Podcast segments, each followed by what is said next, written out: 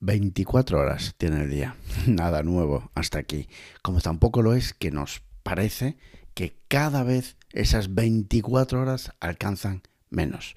Todos, todas estamos buscando algún truco, alguna pócima mágica, algo con algún consejo milagroso dado por algún experto que nos permita hacer rendir más el tiempo, hacer que, que, que rindamos más en el trabajo. Muchas veces a costa de nuestra salud.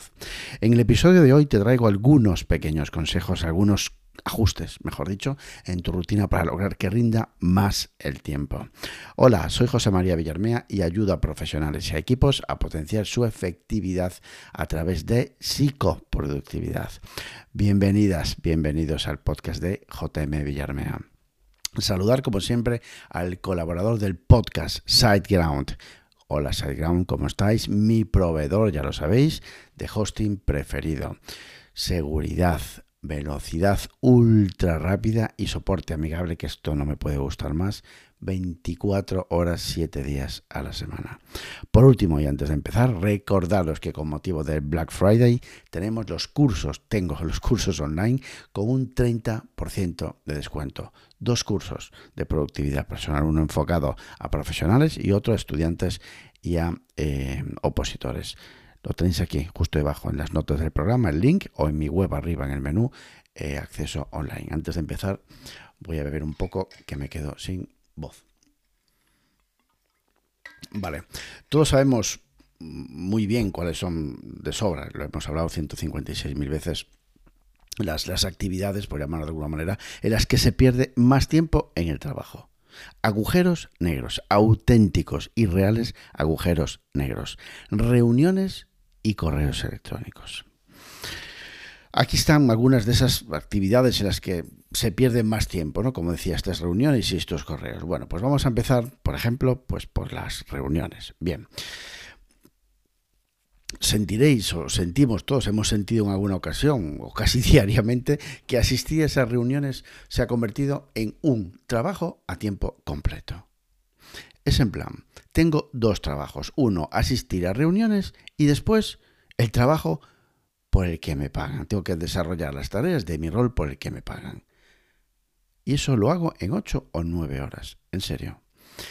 Es curioso, ¿no? Porque eh, leía en LinkedIn, lo tengo capturado, el artículo, que, que las reuniones han incrementado en tiempo y frecuencia en los últimos 50 años. Y los managers y los directivos ahora, ahora les asignan un promedio, atentas, atentos, de casi 15, entre 15 y 20 horas a la semana. Lo voy a repetir porque, mm, no sé, me estoy, se me pone la piel de gallina, ¿no? Entre 15 y 20 horas a la semana.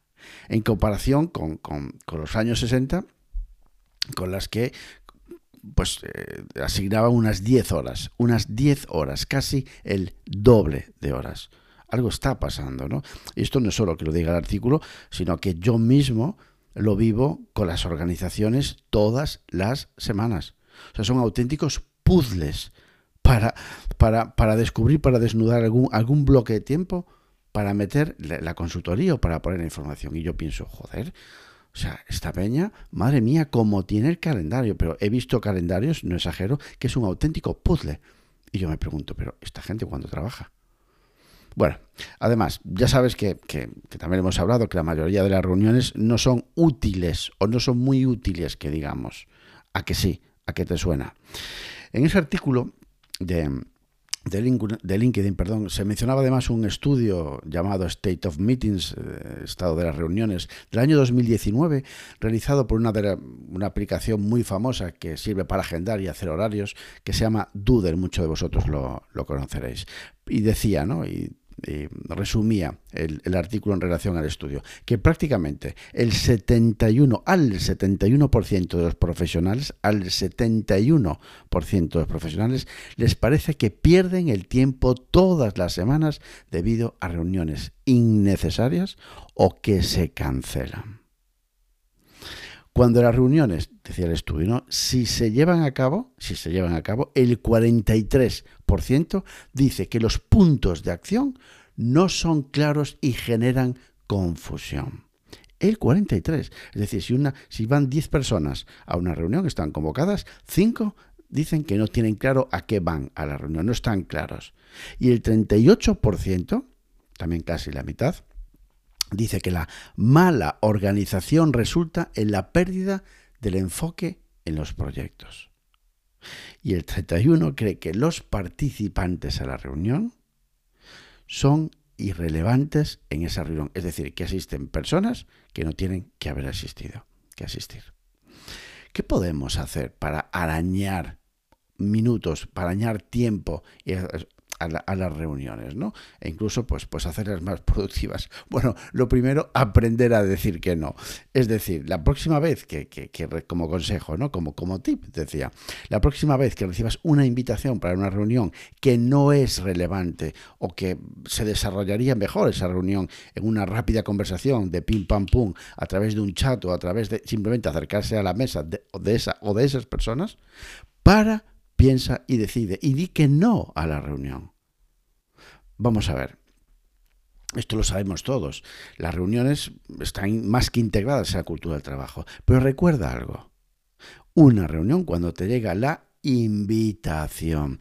Es una invitación. Por algo se llama invitación. Alguien te está solicitando una reunión y tienes derecho a decir que no. Recuerda esto, ¿eh? que no es una tontería, es una invitación. Si consideras que no es la persona adecuada, que tú no aportas valor, que no tienes claro cuál es, qué es lo que se espera de ti la reunión, no tienes claro los, el objetivo de la reunión, di que no, rechaza la llamada, ahí la llamada, la, la reunión. Claro, bueno, hazlo de una manera amable, de una manera constructiva, pero di que no, al fin y al cabo. No aceptes reuniones en automático. Para, piensa y decide. Y después, otra cosa que me encanta, que es la, yo le llamo la regla 20-50, ¿no? Y eh, de manera mm, eh, automática casi cultural o casi sin pensar. programamos y convocamos reuniones, no sé por qué, de, o bien de 30 minutos o 60 minutos, 30, 60, 30, 60, ¿no? exactamente 26 horas. ¿no?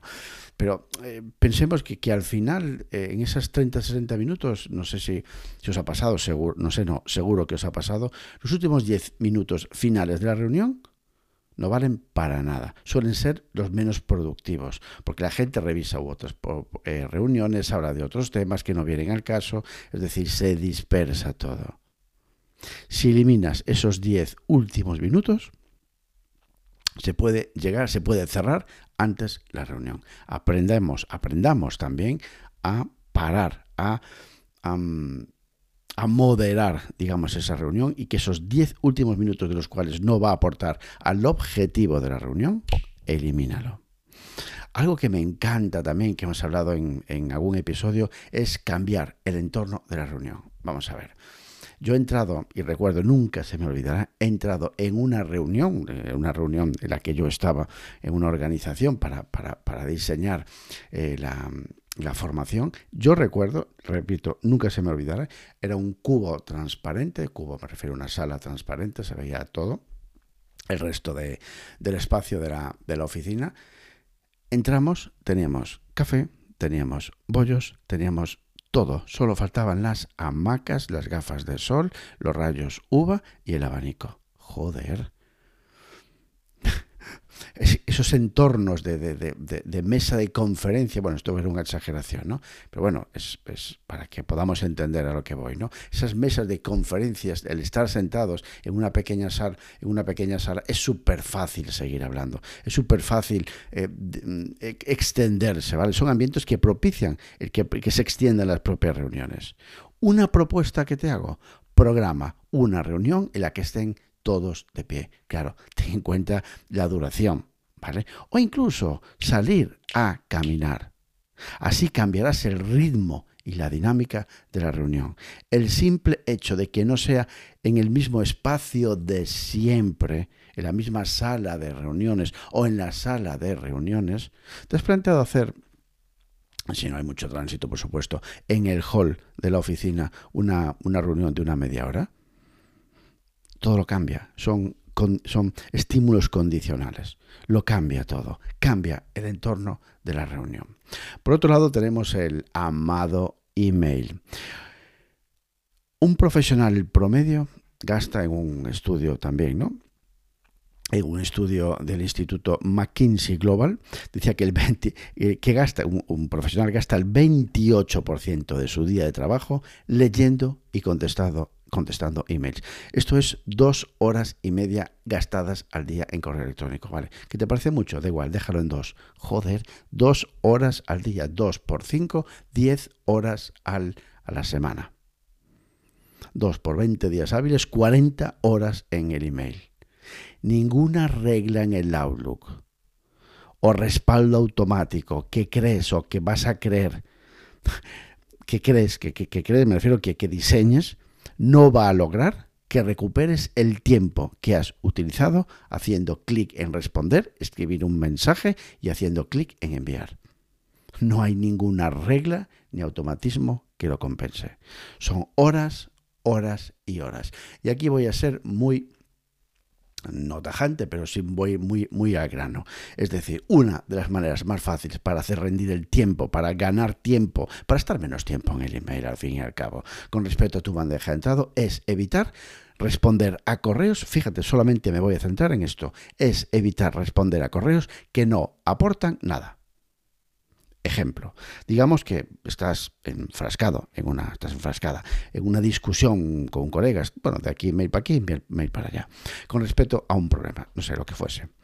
Ella o él responde a tu correo diciendo, pues excelente, gracias por mandar toda esta información. Seguiremos con esto en un par de días.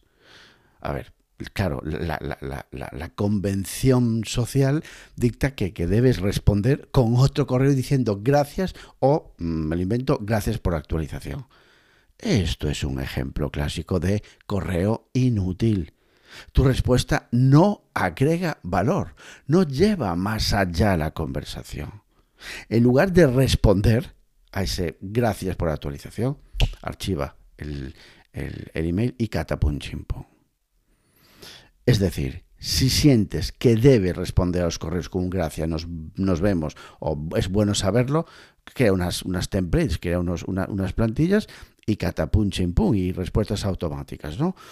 Es decir, en definitiva, y a lo que voy en el correo electrónico, si no aporta valor la respuesta, no la escribas. Punto pelota. Es la mejor manera de, de de ahorrar tiempo en el email, por lo menos de reducirlo. Sé que es obvio, pero simplemente este ejercicio nos sirve para parar, pensar y decidir si necesitamos o si necesito responder al email. Así que nada más y hasta aquí. Como siempre, podéis encontrarme en mi página web, mi campamento base, jmvillarmea.com y el LinkedIn por mi propio nombre, José María Villarmea. Así que nada, hasta la semana. Abur.